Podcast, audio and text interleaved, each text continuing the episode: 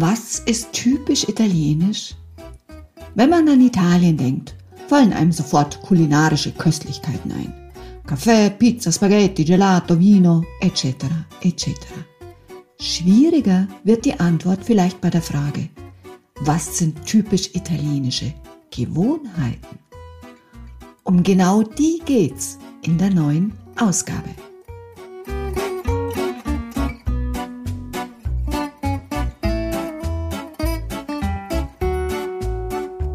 Buongiorno e benvenuto. Herzlich willkommen zum Italviva Podcast, deine Immobilie in Italien. Mein Name ist Gitta Eckel-Reinisch und hier bist du richtig, wenn du den Traum von der eigenen Immobilie in Italien wahrmachen möchtest und Italien für dich eine zweite Heimat werden soll. Jetzt wünsche ich dir viel Spaß beim Anhören. E tante belle cose.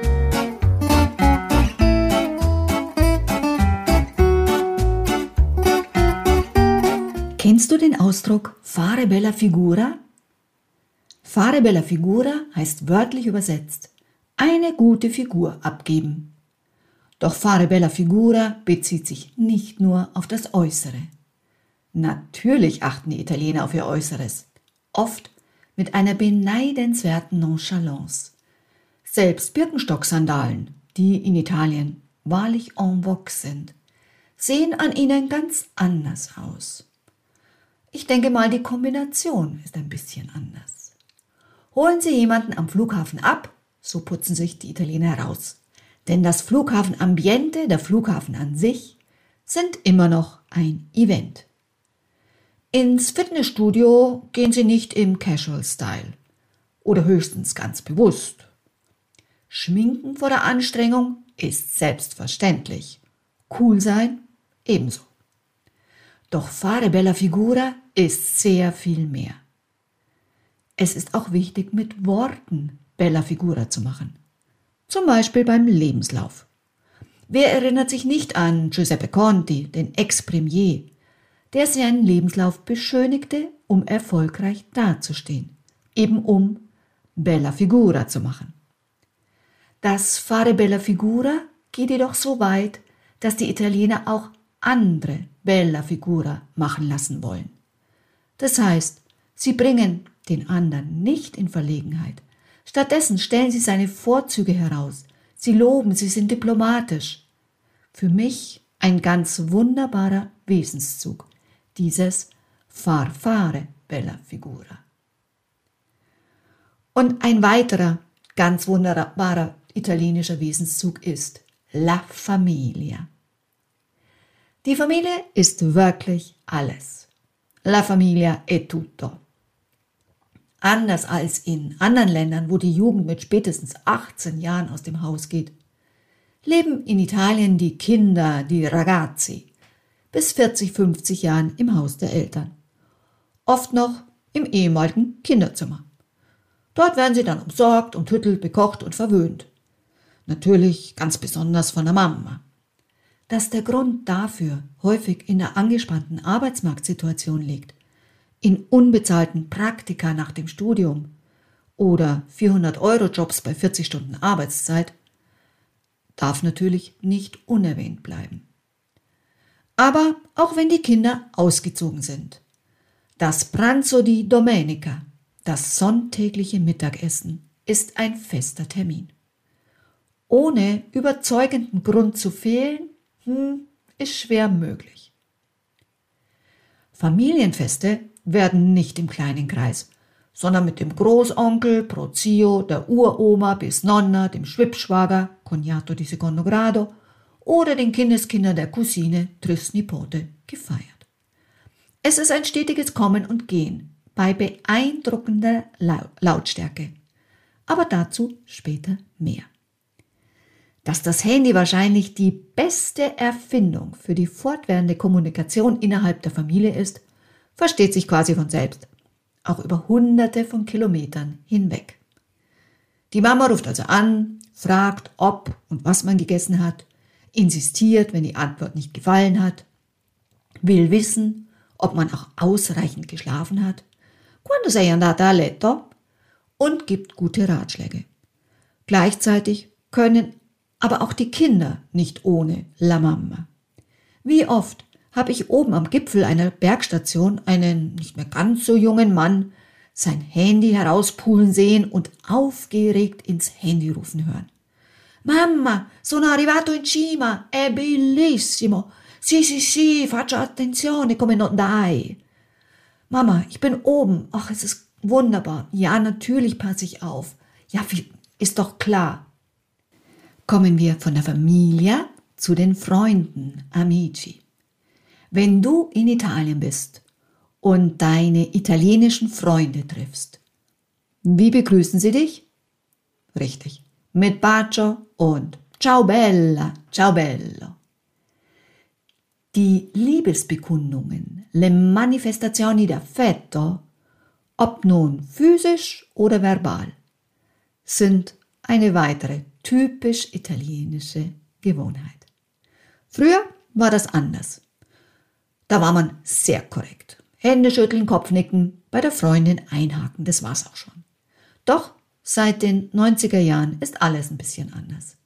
Es ist absolut normal, Leute zu umarmen, die man gerade erst kennengelernt hat. Ah, ciao, tu sei Giulia. Mi hanno raccontato tanto di te. Ja, von dir habe ich ja schon so viel gehört. Und dann Bacio links, Bacio rechts. Auch Männer geben sich einen Bacio zur Begrüßung. In der Regel küsst man zuerst rechts, dann links. Die Mädels oft mit einem lauten Smack. Wie viele Baci man wirklich austauscht, ist individuell, oft auch von Region zu Region verschieden. Normalerweise sind es, wie gesagt, zwei Baci. In letzter Zeit hat sich aber auch der eine Bacio bewährt oder gleich drei. Das bringt nämlich Glück. Über kein Thema kann man in Italien so wunderbar reden wie über die Gesundheit. Und da ganz besonders über den Stomaco, den Magen. Denn der ist wahrlich vielen heiklen Situationen ausgesetzt. Zum Beispiel Wasser mit Kohlensäure. Ci mancherebbe. Wie oft habe ich gehört, l'acqua gasata pizzica. Wahlweise brennt, piekst, beißt, prickelt. Daher steht in der Regel stilles Wasser am Tisch. Grundsätzlich ist die Angst vor einer Magenverstimmung noch schlimmer vor Verdauungsproblemen gigantisch. Am Meer ist es absolut verboten, nach dem Mittagessen ins Wasser zu gehen. Mindestens zwei bis drei Stunden müssen dazwischen liegen. Die armen Bimbi Italiani leiden sehr, wenn sie die Bimbi Tedeschi nach dem Pranzo im Wasser toben sehen, während sie brav unter dem Sonnenschirm spielen müssen, besser noch ruhen. Aber nicht nur der Magen gebietet Vorsicht. Es gibt ja so viel, was die Gesundheit gefährden könnte. Zum Beispiel mit nassen Haaren aus dem Haus gehen. Das geht gar nicht. Man könnte auch einen Schnupfen davon bekommen, einen steifen Hals, gar die Grippe. Oder wenn man verschwitzt ist, ja nicht den Ventilator anmachen, denn dann könnte man ja Nackenschmerzen bekommen oder noch schlimmer, einen Hexenschuss. Du merkst, über Gesundheit lässt sich in Italien vortrefflich reden. Kommen wir nun zu einem sehr klischeebehafteten Punkt. Aber wie das bei Klischees so ist, Sie sind nicht ohne Grund entstanden. Die Flexibilität im Zeitverständnis. Die Uhrzeit bei Verabredungen, bei Appuntamenti wird, sagen wir es mal so, elastisch gesehen. So bis zu 30 Minuten Verspätung ist jetzt wahrlich im Rahmen. Da steckt auch wahr, wahrlich kein böser Wille dahinter. Das ist so.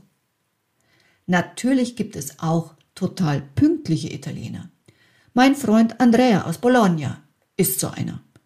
Er kommt lieber fünf Minuten zu früh als fünf Minuten zu spät. Aber Andrea trinkt auch einen Cappuccino am Nachmittag. Die zeitliche Flexibilität ist auch in der Arbeitswelt anzutreffen. So bedarf es für den zeitfixierten Deutschen hier seinerseits Flexibilität. Das Gute daran, Häufig wird ein verspätet gestartetes Arbeitsmeeting dann einfach im Restaurant fortgesetzt. Apropos Restaurant. Der nächste Punkt ist ein Wunderpunkt. nämlich der Stolz auf die Tradition der italienischen Küche. L'orgoglio della tradizione culinaria. Mittlerweile gibt es in Italien viele Restaurants mit fremdländischer Küche. Indisch, Japanisch, Asiatisch, Griechisch und so weiter. Die Italiener lieben auch diese Küche. Doch was sie gar nicht tolerieren, ist die Umwandlung traditioneller Speisen. Zum Beispiel Pizza mit Ananas, Spaghetti mit Ketchup, Cappuccino während oder nach dem Mittagessen, vielleicht gar noch zu salzigem Essen, verkochte Nudeln, Carbonara mit Sahne. Auch wenn nicht alle Italiener Chefköche sind, diese Art von Speisen ging gar nicht. Da ist ihnen die Tradition ihrer italienischen Küche wahrlich heilig. Essen mit den Fingern anfassen geht gar nicht. Außer Pizza, Brot, Obst. Alles andere ist unerzogen. So äh, auch wie zum Beispiel Schuhe vor der Eingangstür ausziehen. Auch Spaghetti zerschneidet man nicht.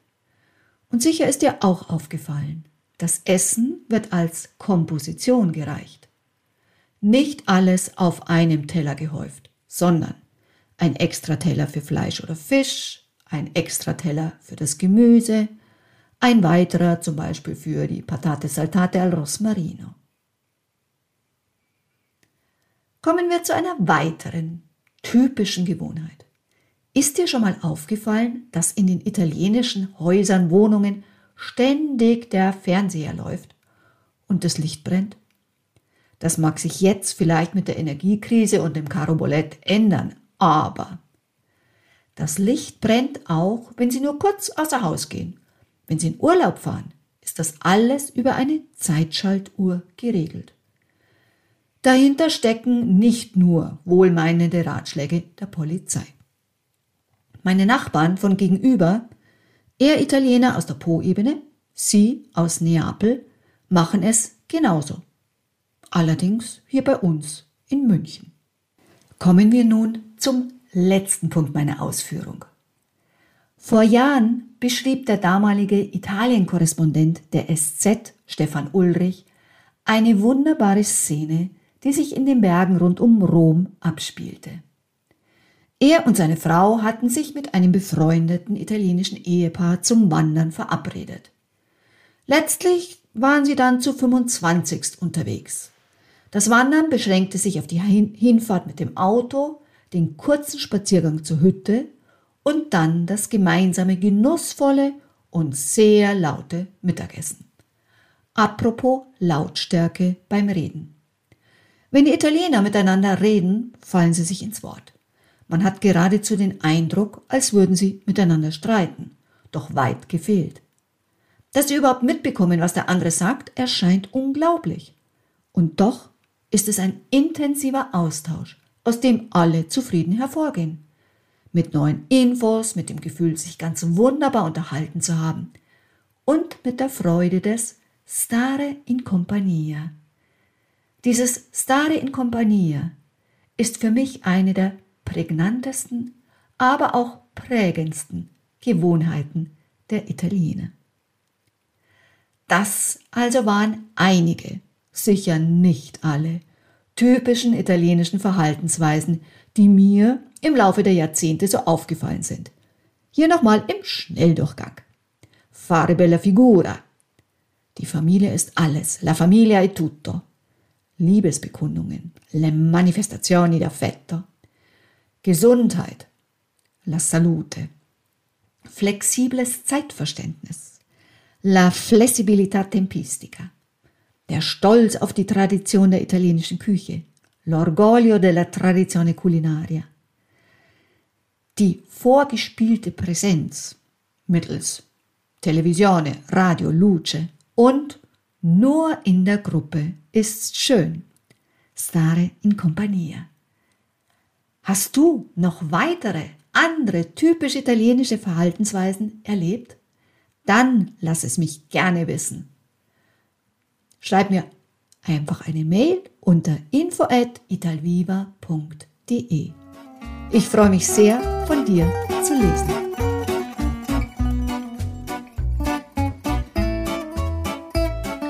Das war schon wieder mit der neuen Folge des Italviva Podcasts. Wenn du Fragen dazu hast oder noch mehr wissen willst, dann vereinbar doch gern einen unverbindlichen Termin über unser Calendly-System. Die ganzen Angaben findest du unter www.italviva-immobilien.de. Ich würde mich freuen, wenn du auch beim nächsten Podcast dabei bist. Adesso ti auguro una bellissima giornata. Ciao ciao e a presto. Deine Gitta.